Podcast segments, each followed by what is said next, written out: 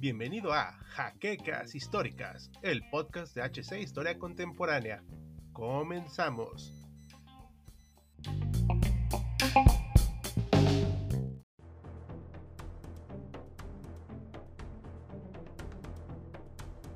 Durante 900 días consecutivos, los alemanes asediaron la ciudad de Leningrado con la intención de dejar a sus habitantes y defensores morir de hambre. A esta ciudad nunca entró nada que no fueran los disparos de la artillería teutona pertenecientes al grupo de ejércitos norte, quienes finalmente fueron repelidos durante la ofensiva de Leningrado-Novgorod. Durante los meses comprendidos entre marzo y junio de 1944, el frente oriental se mantuvo estable, las fuerzas teutonas estaban a la espera de poder volver nuevamente a Leningrado con la intención de arrasarla completamente. Pero el día 22 de junio, la operación Bagration comenzó, y junto con ella, el grupo de ejércitos norte fue reducido a una pequeña guarnición que peleó los meses finales de la guerra completamente aislados de todo posible apoyo. Bienvenidos historiadores una vez más a una entrega de Sábado Bélico.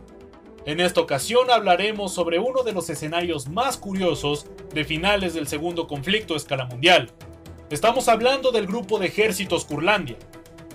Los remanentes de las fuerzas del norte que, aislados de toda posible ayuda, la posibilidad de evacuar les fue negada. Pero antes de empezar, si disfrutas nuestro contenido y quieres ayudarnos, visita nuestro blog cuyo enlace está en la descripción, suscríbete, dale like y sobre todo, comparte este material para poder seguir creciendo. Sin nada más que añadir, exploremos cómo fue que los alemanes llegaron a esta precaria situación. La operación Bagration culminó a finales de agosto con un éxito que asombró incluso al mando soviético, pues Bielorrusia había sido completamente liberada y el ejército rojo se encontraba unos pocos kilómetros de Varsovia. Todo esto gracias al envolvimiento y destrucción del grupo de ejército centro, pero mientras esto sucedía, su contraparte norteña logró mantener su línea en Estonia, aunque gracias a los expuestos que ahora se encontraban tras la derrota sufrida hacia el sur de sus posiciones, se tuvieron que replegar a bastiones más seguros, quienes no fueron envueltos tras la ofensiva de Riga que inició en septiembre de 1944. Durante los últimos días de este mes, el general Ferdinand Schorner, el recién nombrado comandante Grupo de Ejércitos Norte, comenzó el traslado de sus fuerzas hacia la península de Curlandia, pues para este punto, la comunicación entre las tropas teutonas se sostenía a través de un estrecho corredor de unos 30 kilómetros de ancho. El primer frente báltico soviético amenazaba gravemente con destruir a este grupo de ejércitos alemán, pertenecientes a los ejércitos 18, 16 y el tercer ejército Panzer, que se les había unido tras huir exitosamente del envolvimiento sufrido en el grupo de ejército centro. La precariedad de tropas y armamento con la que este grupo contaba se debía a que hasta este punto de la guerra, las posiciones alemanas en este sector habían sido las menos amenazadas. Además de que durante los preparativos para el lanzamiento de la Operación Bagration, los soviéticos habían engañado exitosamente a los alemanes al hacerlos creer que lanzarían su mayor ofensiva nuevamente en el sur, pues desde mediados de 1942 los soviéticos habían estado atacando constantemente las posiciones alemanas situadas en Ucrania. Gracias a esta táctica de confusión que consistió en mover grandes cantidades de vehículos y tanques durante el día para hacerlos regresar camuflados en las noches, los alemanes concentraron sus reservas a miles de kilómetros donde los soviéticos concentraron la fuerza de su ataque. Pese al rápido actuar de las tropas de Schorner, la falta de tropas y material necesario para hacerles frente a los soviéticos permitió que estos últimos alcanzaran el mar Báltico durante el 9 de octubre de 1944, creando así la Bolsa de Curlandia. Para este punto de la guerra, los alemanes disponían de menos de 2 millones de soldados activos en todos los frentes mientras que los ejércitos aliados sumaban la imponente cifra de más de 6 millones de tropas, cuya superioridad numérica se dejaba notar, pues tras la batalla de Normandía, cuya finalización ocurrió el 30 de agosto, los alemanes se retiraban en desbandadas hacia su tierra natal, donde serían necesarios para defender las mismas fronteras de donde partieron en 1939. Por lo que, aprovechando la presencia de la Kriegsmarine en la zona del Mar Báltico, parecía un movimiento lógico el transporte de las tropas envueltas hacia territorio bajo el control del Tercer Reich, excepto que no fue así, y la razón de esto fue nuevamente el propio canciller. Tras 1943, con el revés que los germanos sufrieron en Stalingrado, el término Enzig, victoria final, empezó a sonar con fuerza a través de Alemania mientras se ponía en práctica la llamada guerra total. Este término no era una simple maniobra de propaganda que tenía como finalidad subir la moral de los habitantes del Reich de los mil años en un momento crítico, sino que era una idea que sus líderes creían con sinceridad y que creyeron hasta el último momento. En el caso de Adolf, aún tenía esperanzas en que, con una línea de suministros más corta y suplementada por las recién creadas fábricas subterráneas y dirigidas por Albert Speer,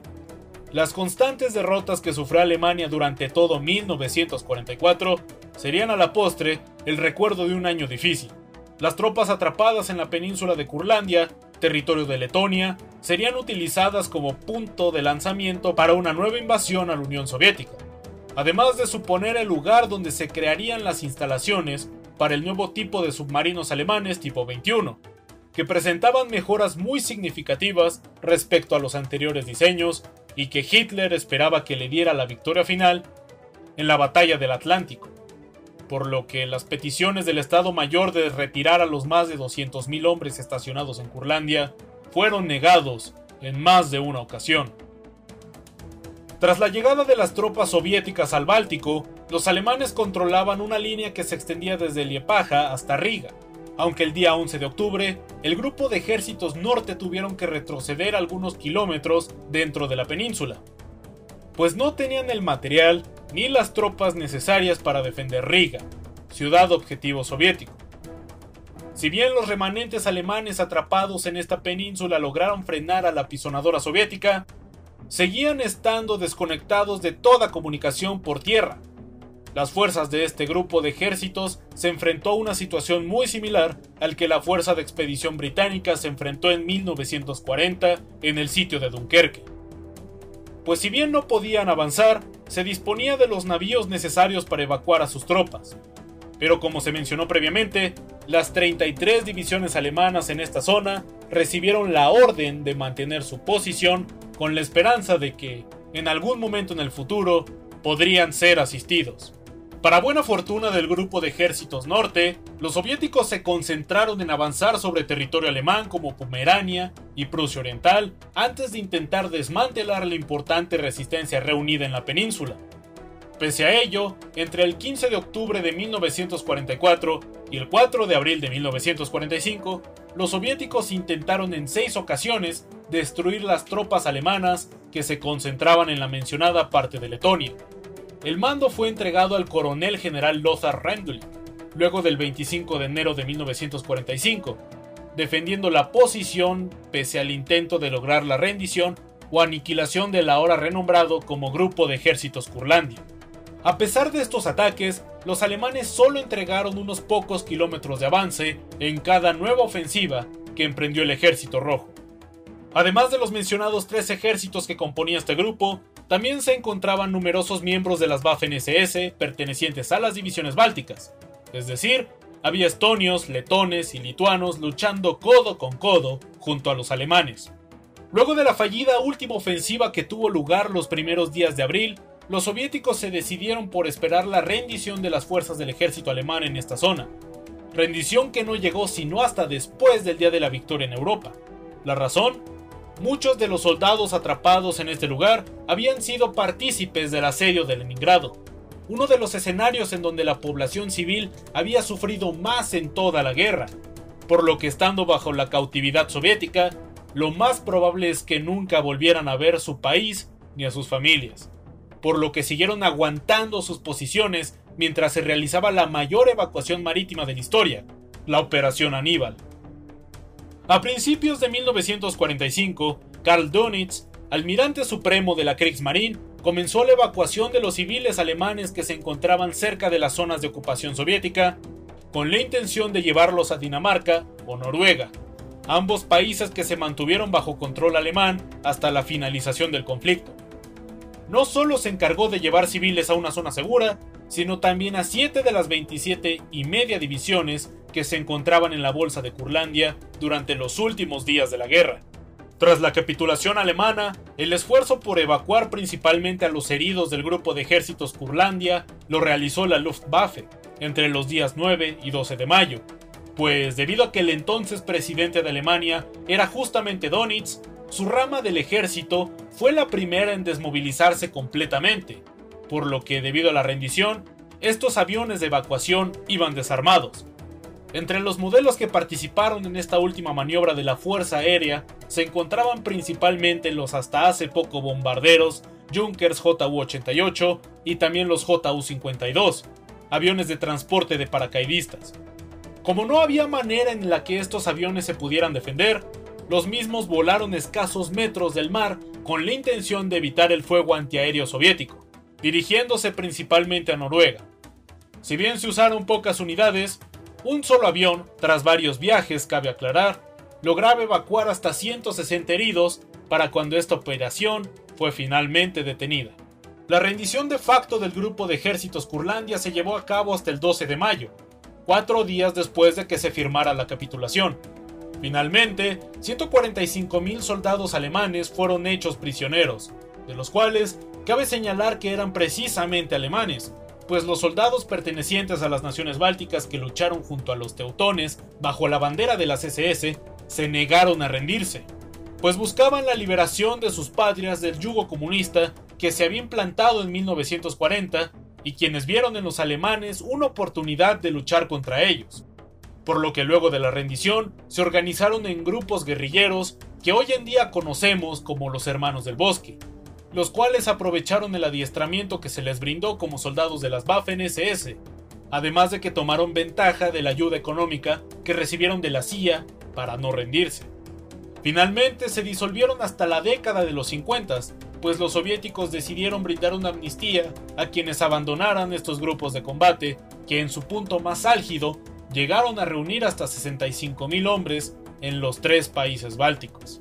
Además de los mencionados prisioneros, se capturaron intactos 4.291 vehículos de transporte a motor, 240 tractores, 14.056 caballos, 307 tanques, 219 vehículos blindados de diferentes tipos, 1.400 piezas de artillería, 557 morteros, 3.879 ametralladoras MG-34 y MG-42, pero sobre todo se destacan los 75 aviones que le quedaba a la Jagdgeschwader 54, entre los cuales se encontraban aeronaves tales como el Messerschmitt Bf-109 y el Focke-Wulf 190. La razón por la que durante casi 10 meses de combate se mantuvo este cerco sobre lo que alguna vez fue el grupo de ejércitos norte se debe a la falta de visión del líder alemán, pues este escenario no fue el único donde Alemania mantuvo una ocupación con más tropas de las que debería. Ejemplos claros son Creta, o el más notorio, Noruega, en donde los alemanes mantuvieron una fuerza de ocupación de 300.000 hombres como mínimo durante todo el conflicto en lugar de disponer de ellos en un frente en donde sí se les necesitase. El Reich había abandonado a sus tropas, pero éstas hicieron todo lo que estuvo en sus manos para defenderse de los rojos, pues el cautiverio lucía peor que la misma muerte. Y lamentablemente para quienes fueron capturados, esto fue así, pues muy pocos de ellos volverían a sus hogares. Esperamos que este video te haya gustado. Si fue así, dale like, suscríbete, visita nuestro blog cuyo enlace está en la descripción y sobre todo, comparte este material para que mucha más gente siga conociendo nuestro trabajo. Como cada semana, te he hablado de Auslanda y ya nos veremos en la próxima batalla.